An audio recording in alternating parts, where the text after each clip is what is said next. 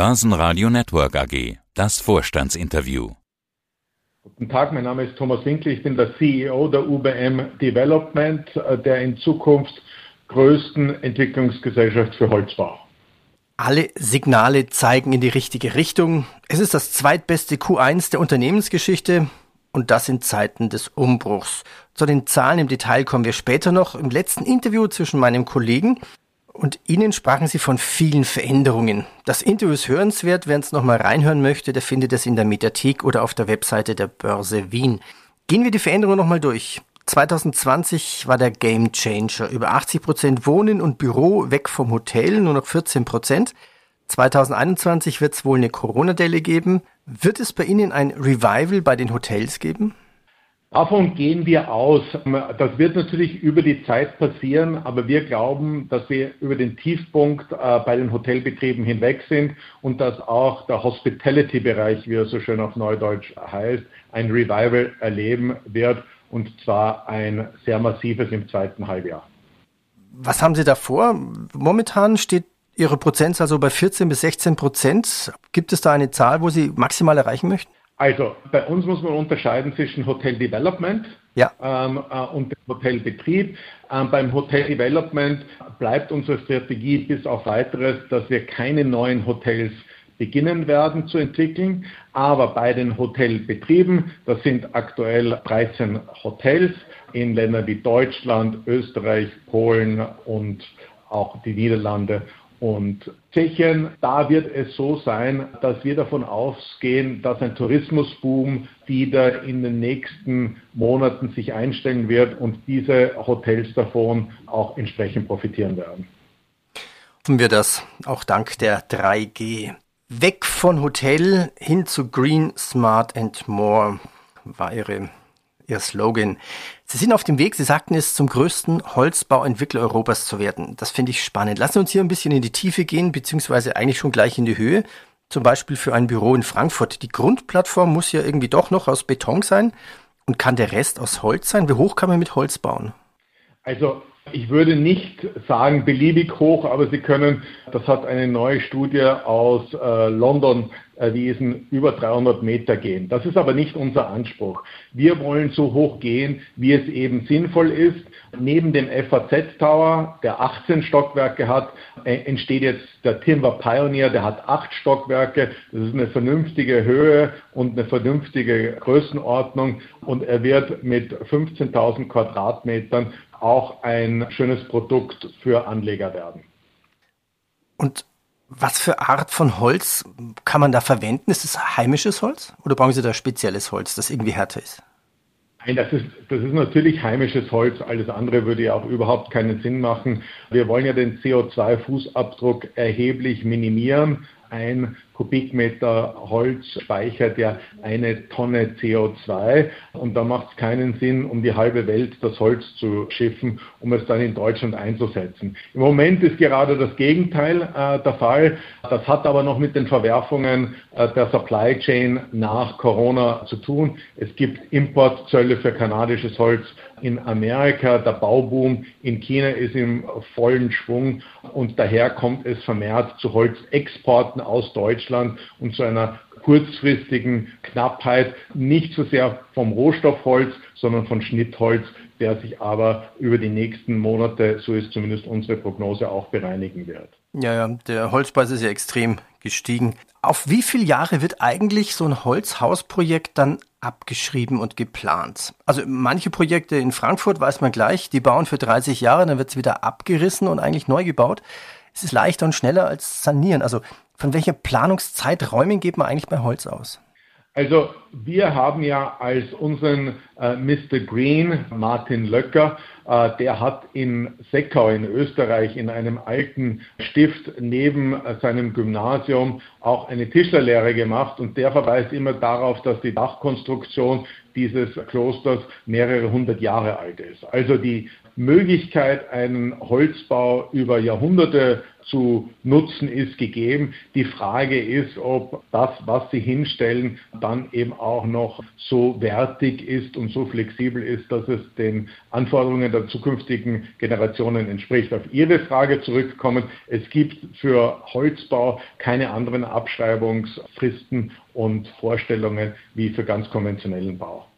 Green, Smart and More. Das Green haben wir besprochen, das ist quasi das Holz. Smart. Hätten Sie ein Beispiel für Smart? Was, was soll daran weiter smart werden? Was wird da entwickelt? Absolut. Was wir unter Smart verstehen, ist ein UBM-Standard für intelligente neue Bürowelten. Das klingt ein bisschen nach Marketing, Blurb ist es aber nicht. Ganz konkret machen wir beim Nico, das ist auch ein Projekt in Frankfurt, die Probe aufs Exempel und stellen hier für eine gerade in Gründung befindliche Verbrauchsstiftung quasi ein Reallabor dar, ähm, um Industriepartnern die Möglichkeit zu geben, mit uns gemeinsam diese Standards eines intelligenten Büros zu entwickeln. Was versteht man darunter? Mal primär die Sensorik, die alle 20 Quadratmeter nicht nur die äh, Luftmenge misst, sondern auch die Temperatur Temperatur und das Licht und damit ganz wesentlich zum individuellen Wohlfühlgefühl beiträgt. Dadurch, dass auch die Belegung gemessen wird, können Sie auch feststellen, wie effizient Ihr Büro gebraucht und benutzt äh, wird und können entsprechend auch über Veränderungen des Layouts, das wesentlich flexibler sein muss, in Zukunft äh, darauf reagieren, wenn zum Beispiel Kommunikationszonen viel besser genutzt werden als Einzelarbeitsplätze. Und das dritte ist ja das More, Green, Smart and More. Für was steht das More? Hätten Sie da ein Beispiel? Absolut. Das More ist das, was wir aus unserem Hotel Development herübergerettet haben, wie wir in Österreich sagen. Das ist, dass wir nicht nur unter Anführungszeichen ein Gebäude, sondern eine Geschichte liefern. Ich gebe nochmal ein Beispiel beim Timber Pioneer in Frankfurt. Da liegt ja das Thema auf der Hand, das ist Holz und Wald. Das heißt, Sie werden äh, vom Geruch von Waldboden äh, in der Rezeption begrüßt und wenn Sie dann in den achten Stock mit dem Lift hochfahren, hören Sie etwas im Hintergrund, einen Specht. Jetzt lachen Sie vielleicht darüber, aber wer schon einmal den Terminal in Zürich gewechselt hat, weiß genau, wovon wir sprechen. Das heißt, wir vermitteln hier ein Gefühl und auch eine Optik, die auf ein entsprechendes Thema eingeht. Ich habe mir gerade vorgestellt, wie, wie wird wohl ein Holzwurm klingen?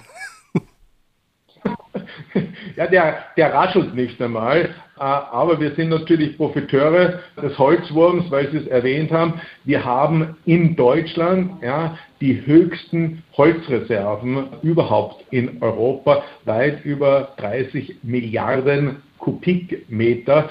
Das ist auch teilweise auf den Holzwurm zurückzuführen, auf die Trockenheit und auf den äh, Windbruch. Und die sollten auch besser verarbeitet werden, als dass sie nur verfeuert werden und äh, zur Wärmegewinnung genutzt werden. Nicht nur Green, Smart and More hilft für Nachhaltigkeit. Jetzt habe ich eine Meldung gelesen. Das ESG-Rating, also das Nachhaltigkeitsrating für die UBM, ist auf Prime-Status erhöht worden. Was bedeutet das jetzt eigentlich genau im Unterschied Prime, nicht Prime und warum eigentlich so schnell? Also wir sind besonders stolz darauf, weil wir damit an der Spitze des Wettbewerbs liegen. Es gibt nur einen äh, Real Estate Investment Trust Alstria, der auch mit C Plus bewertet ist. Alle anderen Mitbewerber, sowohl aus der Immobilien- als auch aus der Baubranche, sind schlechter bewertet als wir. Warum ist das so schnell gegangen? Weil bei uns ESG, also Environment, Umwelt, äh, Social, Soziales und G, gute Unternehmensführung, Governance, integraler Bestandteil unseres Strategieschwenks geworden sind. Was bedeutet es für uns konkret? Wir haben uns schon vor diesem Upgrade entsprechend unter Druck gesetzt und mit unserer Anleihe mit Nachhaltigkeitsbezug ein C-Plus-Rating versprochen und hätten andernfalls 10 Basispunkte mehr Coupon pro Jahr bezahlen müssen. Das ist jetzt mal für dieses Jahr nicht der Fall. Es bleibt bei drei ein Achtel. Aber nächstes Jahr, wenn wir uns verschlechtern würden, würden wir eben auch zehn Basispunkte mehr Zinsen auf diese 150 Millionen bezahlen müssen. Sie haben ja gleich aufgestockt, da gab es einen richtigen Run quasi von 125 auf 150. Was haben Sie mit den 150 vor? Gut, also 70 Millionen dieser 150 Millionen verlängern einmal eine Anleihe, die nächstes Jahr abgereift wäre. Da haben also die Investoren 70 Millionen repräsentierend beschlossen, dass sie uns das Geld gerne zu diesen Konditionen bis 2026 borgen. Mit dem frischen Geld machen wir dasselbe, was wir auch jetzt schon mit der Viertelmilliarde Cash machen wollen, nämlich Gelegenheiten wahrzunehmen. Eine solche Gelegenheit war im Januar der Kauf des Headquarters der Willi Bogner ähm, Sportmoden in München, wo wir äh, ein Bauhoffnungsland äh, erworben haben. Da bleibt jetzt Willy Bogner mindestens die nächsten zwei Jahre noch als Mieter und in dieser Zeit versuchen wir eine Widmung von gemischt auf äh, Wohnen zu bekommen, weil wir glauben, dass ein sehr attraktives Angebot sein wird für Familien in München, insbesondere weil wir eben auch vorhaben, wie übrigens alle unsere Projekte in Zukunft, in Holzbauweise sie zu errichten und nur darauf verzichten, wenn es absolut nicht möglich ist. Vielleicht schnell für die Hörer erklärt, Widmung bedeutet, dass man quasi eine Genehmigung, in dem Fall wahrscheinlich der Stadt München braucht, um aus einem Gewerbehaus quasi ein, genau. ein Wohnhaus zu bauen? Oder, oder also um, zu, um zu strukturieren? Ja, also, das Headquarter von Willy Bogner geht auf die 50er Jahre zurück. Das ist zunächst mal als Produktionsstätte errichtet worden, dann kam ein Showroom dazu, dann kam eine Kantine dazu. Das ist aber alles entsprechend wenig dicht dort äh, verbaut und eigentlich ineffizienter innerstädtischer Raum, der sich perfekt für die Wohnungsknappheit oder die Linderung der Wohnungsknappheit in München eignen würde. Ähm, daher gehen wir auf die Stadt München, die mit uns ja gute Erfahrungen gemacht hat, weil wir derzeit gerade 600 Wohnungen in Entwicklung in München haben, zu und versuchen gemeinsam mit der Stadt München hier eine Entwicklung für reines Wohnen anstatt eines gemischten Gebiets, wo eben auch Gewerbe ist, zu erwirken und dann in weiterer Folge umzusetzen. Nochmal eine Frage im Zusammenhang mit dem Rating oder der Idee der Nachhaltigkeit. Gibt es jetzt schon Objekte, wo Sie sagen, eigentlich müsste man sie verkaufen, weil sie nicht mehr in das Konzept Green, Smart and More reinpassen? Ja, wir haben es ein bisschen besser, weil wir sind ja ein reiner Immobiliendeveloper. Das heißt, wir haben kaum Bestand, wo wir uns Gedanken machen müssen, ob das jetzt noch in das Konzept hineinpasst. Aber es ist in der Tat so, dass vor allem Bestandshalter von Büroimmobilien sich ernsthaft fragen müssen, ob Mitarbeiter, die jetzt aus dem Homeoffice zurückkehren, wirklich in genau dasselbe Büro zurückkehren wollen, das sie verlassen haben. Und die Antwort wird wohl überwiegend Nein sein. Und das bedeutet, dass sie das eben entsprechend adaptieren und entwickeln müssen. Das ist unser Kerngeschäft und unsere Kernkompetenz, weswegen wir eben glauben, dass sich da auch Gelegenheiten für uns ergeben und weswegen wir eben auch eine Viertelmilliarde Cash in der Hinterhand halten, um hier schnell und ohne auf eine Bankfinanzierung warten zu müssen, zuschlagen zu können. Q1-Zahlen gab es auch. Schauen wir da noch kurz rein. Im ersten Quartal 2021 erwirtschaftete die UBM eine Gesamtleistung von rund 90 Millionen nach 86,3 im Vergleich. Das EBT lag mit 161 zwar deutlich unter dem Ergebnis der Vorjahresprognose mit 39 Millionen Euro, allerdings gibt's ja bei dem All-Time-High im Vorjahr Einmaleffekte. Da hatten Sie Einmaleffekte dafür. Zur Erinnerung, was waren das für Einmaleffekte und packen wir die Prognose gleich mit rein. Was sind jetzt Ihre Ziele 2021? Also wichtig ist, weil das ja das zweitbeste Quartal unserer knapp 150-jährigen Geschichte gemacht haben. Das zweitbeste erste Quartal unserer knapp 150-jährigen Geschichte.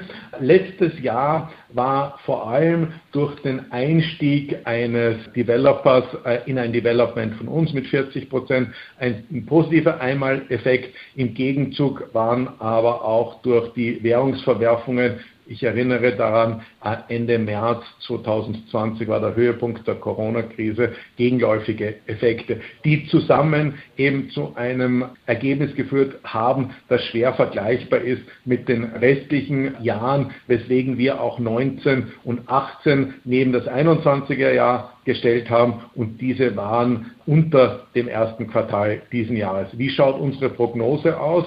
Wir bleiben und bestätigen unsere Prognose, dass es zwar eine Corona-Delle geben wird in 2021, die daraus resultiert, dass wir die letzten zwölf Monate bevor wir Bogner akquiriert haben, keine Akquisitionen gemacht haben und damit auch nichts Forward verkaufen konnten, aber mittelfristig, sprich ab 2022, sich diese Forward-Verkäufe wieder einstellen, die entsprechend eben auch in unserer Gewinn- und Verlustrechnung sich positiv niederschlagen werden, weswegen wir zuversichtlich sind, dass wir relativ rasch und eben mit nur einer kleinen Delle zurück auf das Vor-Corona-Niveau kommen können.